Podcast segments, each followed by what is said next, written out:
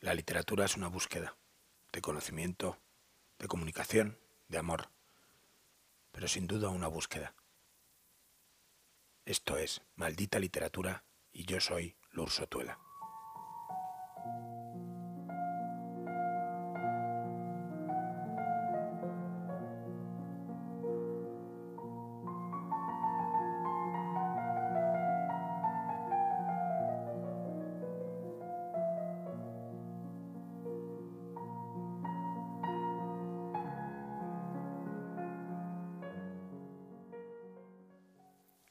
Hoy en Maldita Literatura hablaremos de una de esas búsquedas, de la singular propuesta de Robert Louis Chaville, un profesor que buscó a lo largo de toda su vida el poema perfecto. Comenzaremos esta breve semblanza con una mm, pequeña, un breve fragmento de la entrevista que se le realizó en el número 25 de la revista El Invisible Anillo. Profesor Chaville, le preguntan, ¿podría darnos usted su opinión acerca de la poesía actual? No la considero ni buena ni mala, contesta. Esos juicios se los dejo a otro crítico que tenga respecto a ese asunto un mayor conocimiento. Lo que sí puedo afirmar sin género de dudas es que el planteamiento con el que se ha escrito la totalidad de la lírica de los últimos siglos, al menos la que yo he podido conocer y he podido leer, contiene una idea y un propósito insuficientes. Es decir, la proyección e intención son pobres, sin miras, y por esa sencilla razón considero la creación poética contemporánea como un proceso fallido. Se debería buscar el poema perfecto, dejar de llenar las estanterías con libros carentes de interés, con ordinarios poemas y escribir de verdad, escribir poesía auténtica, poderosa, tratar de encontrar en el laberinto de la palabra lo inefable, lo completamente absoluto. Nació Robert Louis Chaville, protagonista de esta sucinta biografía y de la espinosa opinión anterior, en un olvidado hogar que descansaba a orillas de un pequeño río que recorre incansable desde tiempos inmemoriales la Bretaña francesa. Fue un día lluvioso, gris, perdido entre las grandes guerras que asolaron Europa el pasado siglo. Robert fue siempre un hombre menudo y enjuto, de ojos azules y nariz aguileña, cuyo rostro vistió durante años una encendida barba, que con el paso del tiempo fue desvaneciéndose hacia el color de la ceniza. Su familia era pobre, mas aunque fue un niño de origen muy humilde, para él, desde muy pequeño, desde que el lenguaje nos hace suyos, la palabra no tuvo jamás secretos. Con estas cualidades, Robert Louis, nacido para ser campesino, desafió a su destino, abandonando las tareas del campo y pese a las numerosas dificultades económicas, comenzó a estudiar y se enamoró para siempre y perdidamente de la literatura una percepción poética y humana del mundo, una sapiencia casi ilimitada y un desmedido amor por la enseñanza le permitieron obtener un puesto en la Universidad de Dresde. Hay testimonios que acreditan que era un profesor extraordinario, un maestro lúcido y empático, gran estudioso de la poesía romántica inglesa y de la literatura más septentrional o boreal, especialmente de la obra de Gunnar Bradford, de la que escribió un abarcador ensayo intitulado Exit of the Labyrinth. Quiero extraer de sus apasionantes páginas un fragmento que a nuestros ojos resulta esclarecedor para comprender la deriva creativa del profesor Chaville. Gunnar Bradford fue uno de esos escritores extraños y peculiares. No buscaba ni la irradiación de su obra hacia el infinito con la ejecución de obras mediocres copiadas unas de otras, ni el camino hacia la posteridad o la fama más efímera y terrenal, sino que su palabra transita por derroteros donde sólo descansa la autenticidad. Bradford, con solo tres poemarios, es en sí toda una literatura.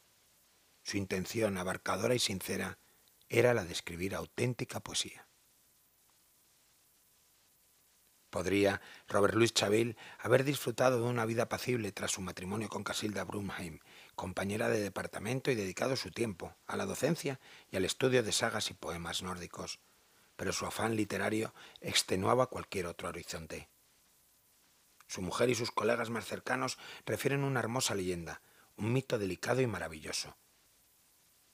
Dicen que todo provenía de su infancia.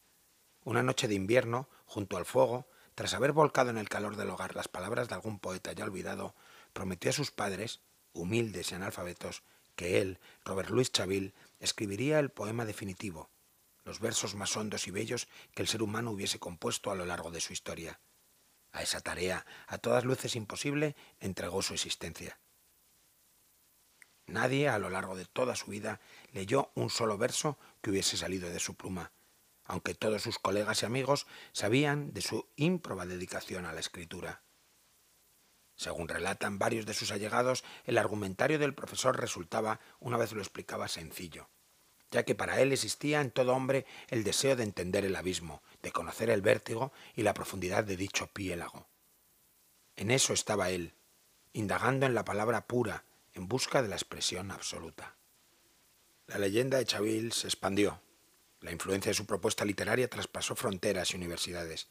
Así, Casey Fitzpatrick, uno de los más insignes profesores de humanidades al que hemos tenido el gusto de escuchar, aseguraba en una entrevista realizada hace ya unos 15 años para la revista española de Creación y Pensamiento, La Noche Última, en el número 44, cuando se le preguntaba quién era, a su juicio, el escritor contemporáneo que más podía hacer por la literatura occidental en aquellos momentos, él contestó, sin lugar a dudas, Robert Louis Chaville. El profesor de la Universidad de Dresde busca algo intenso y poderoso. Indaga en la expresión pura y absoluta, en la poesía acrisolada y salvaje, tratando de alcanzar el poema perfecto.